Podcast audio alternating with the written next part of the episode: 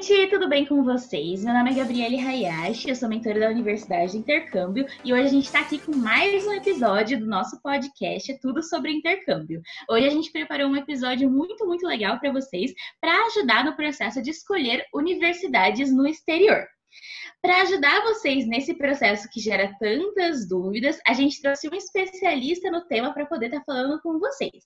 Então, tenha certeza que você tem aí o papel e caneta para estar tá anotando todos os passos a passos que nós estaremos conversando aqui, ok? Então, quem vai estar tá ajudando nesse processo de descrição para escolher as universidades hoje seria o Lucas, que também é mentor da Universidade de Intercâmbio. Primeiro, Lucas, muito obrigada por estar aqui. É, e eu tenho certeza que você vai conseguir ajudar todo mundo nesse processo de escolha das instituições. Fala aí, Gabi. Realmente esse é um tema muito, muito pedido. O pessoal pergunta bastante sobre como escolher, até porque, na minha opinião, é a parte mais difícil do processo. Tem mais de 5 mil faculdades nos Estados Unidos. Como é que você vai escolher a sua? Ou não só nos Estados Unidos, mas pelo mundo inteiro. Só nos Estados Unidos são mais de 5 mil, pelo mundo tem milhares e milhares. Então, como é que a gente pode escolher? Espero ajudar vocês por aqui hoje. Com certeza vai conseguir. Você pode estar falando, então, alguns passos a passos que o pessoal pode estar seguindo para identificar universidades para estar aplicando? Maravilha. Eu acho que antes, a primeira coisa que é importante a pessoa saber é para qual país que ela vai. Né? Porque se, se ela vai, por exemplo, para a Europa, é um processo bem diferente do processo americano. E a pessoa tem que ter em mente que, claro, ela pode aplicar para vários locais diferentes, mas que se um país já é difícil de aplicar, é, mais de um é possível que acabe até dificultando ainda mais o processo, mas já tivemos até mentorados que fizeram isso. Mas tem isso em mente, primeiro, primeiro ponto. Qual país você quer e o que, que você procura nesse país? O que, que ele vai poder te oferecer? Por exemplo, nos Estados Unidos, você vai conseguir ter uma vivência maior em relação a estar tá morando num campus de faculdade, como é o caso né, de filmes que a gente assiste, que tem o campus, tem as cheerleaders de torcida, jogos, campeonatos, assim vai. Essa é uma experiência que o pessoal que está nos Estados Unidos vai sentir. Mas na Europa, por outro lado, é uma experiência um pouco diferente, porque pelos países serem menores, tem menos espaço normalmente nas capitais e nos locais onde são as universidades, e consequentemente vai ter menos espaço. Não existe aquela ideia de campus tão grande como é nos Estados Unidos. Então, isso é uma das coisas para você ter em mente, se você vai morar num campus ou se você não está afim de morar no campus. Isso é só uma das coisas. Então, na minha opinião, Gabi, a primeira coisa que você tem em mente é qual país que você vai. O que, que você acha? É algo extremamente válido, justamente porque o país também tem que ter um fit muito, muito certo com a pessoa. Então, você tem que ter uma identificação cultural, de certa forma, com o país. Eu mesma já realizei o processo de estar aplicando para mais que um país. Na verdade, no mestrado, eu apliquei para seis ou sete países diferentes.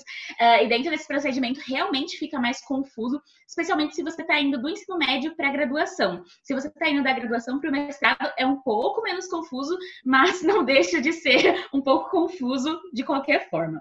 Aí, o segundo passo que você tem para indicar para a galera, qual seria?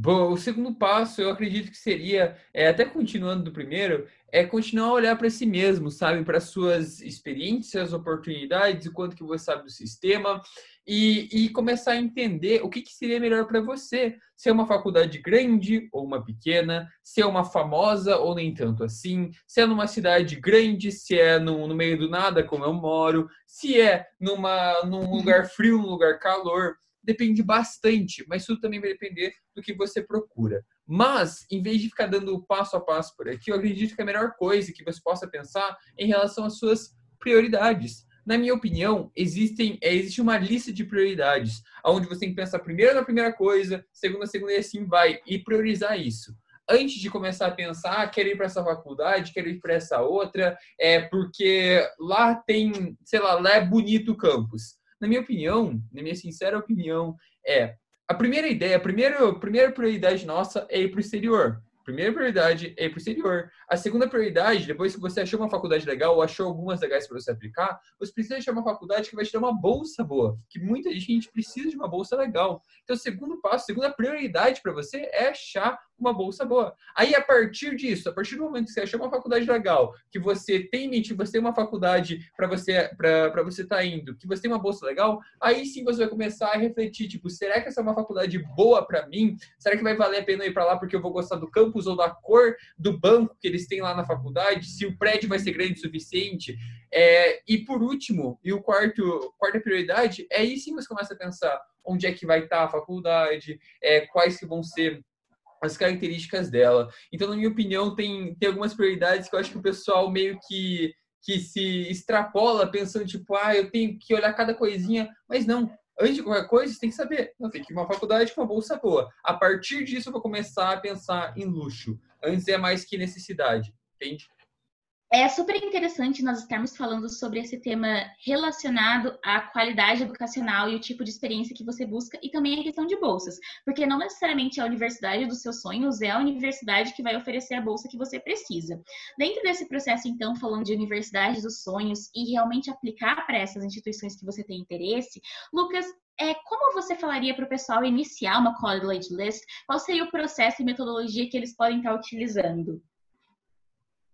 Cara, eu acredito que seja interessante pensar em quantas universidades você vai aplicar. Tipo, ah, tá, eu acho interessante o número legal. É de umas 10 a 15, já vi gente aplicando para 20. Tranquilo. Eu acho que abaixo de 10 talvez fique meio que. É meio. Sei lá, eu acho meio preocupante. Então, acho que de 10 para cima eu acho mais interessante, porque é uma certeza maior que, que vai acabar dando certo. E uma coisa também para se comentar é que tem mais 5 mil faculdades só nos Estados Unidos ou enfim, pelo mundo tem milhares e em alguma delas, sim, você vai conseguir passar, sim, você vai conseguir uma oportunidade. Mas uma maneira que eu, que eu acho interessante de, de dividir né, qual faculdade que você vai aplicar, tipo, posso aplicar para Harvard, posso aplicar para um community college, né, uma faculdade é, menor, com, enfim, em uma escala menor e assim vai. Você pode. Eu acho válido ter vários planos, plano A, B, C, D e assim vai. E o modelo que eu gosto de pensar em como dividir essas faculdades que a gente vai fazer nossa college list, nossa lista de faculdades, é o famoso 352. O pessoal que curte futebol vai, vai entender que é uma formação de futebol. Até falo isso porque o pessoal começa a guardar melhor isso. Mas basicamente, o 352 quer dizer que você vai pegar três faculdades de um tipo, cinco de outro e dois de outro. Quais tipos são esses? Bom, os primeiros três tipos, os mais baixos, são uh, safety colleges, que são aquelas faculdades que suas notas, é, seja do SAT, seja do teu GPA, seja, enfim, sua preparação ou sua aplicação está melhor do que a média das pessoas que aplicam para essa faculdade. Os cinco, cinco faculdades, ou média de 50% das faculdades que você aplica, deveriam ser match colleges, faculdades aonde você tem um nível muito parecido com os outros alunos que já entraram por lá. E por último, duas delas, no máximo 20% das faculdades que você vai aplicar. Você pode aplicar sim para uma Ivy League se você quiser, pode aplicar para uma Oxford University, enfim, seja o que for.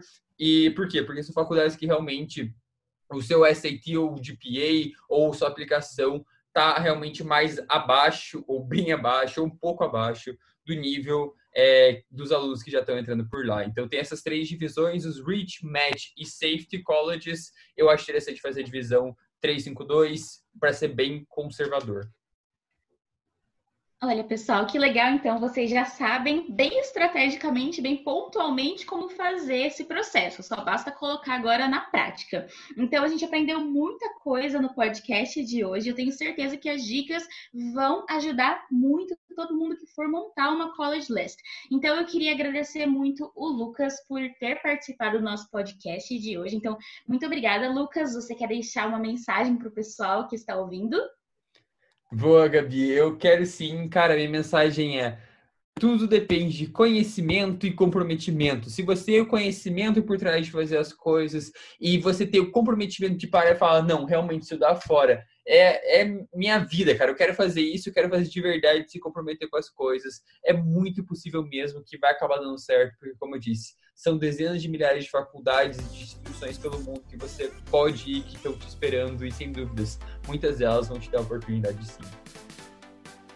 Com certeza. E pessoal, então é só estar tá colocando na prática e se preparando o máximo possível para essas oportunidades. Então, eu queria agradecer todo mundo que ouviu o podcast de hoje e pedir que, caso você gostou, compartilhe com seus amigos e nas suas redes sociais para ajudar o máximo de pessoas possíveis a ouvir essa mensagem também e poder aplicar isso no cotidiano. Muito obrigada, pessoal! Valeu!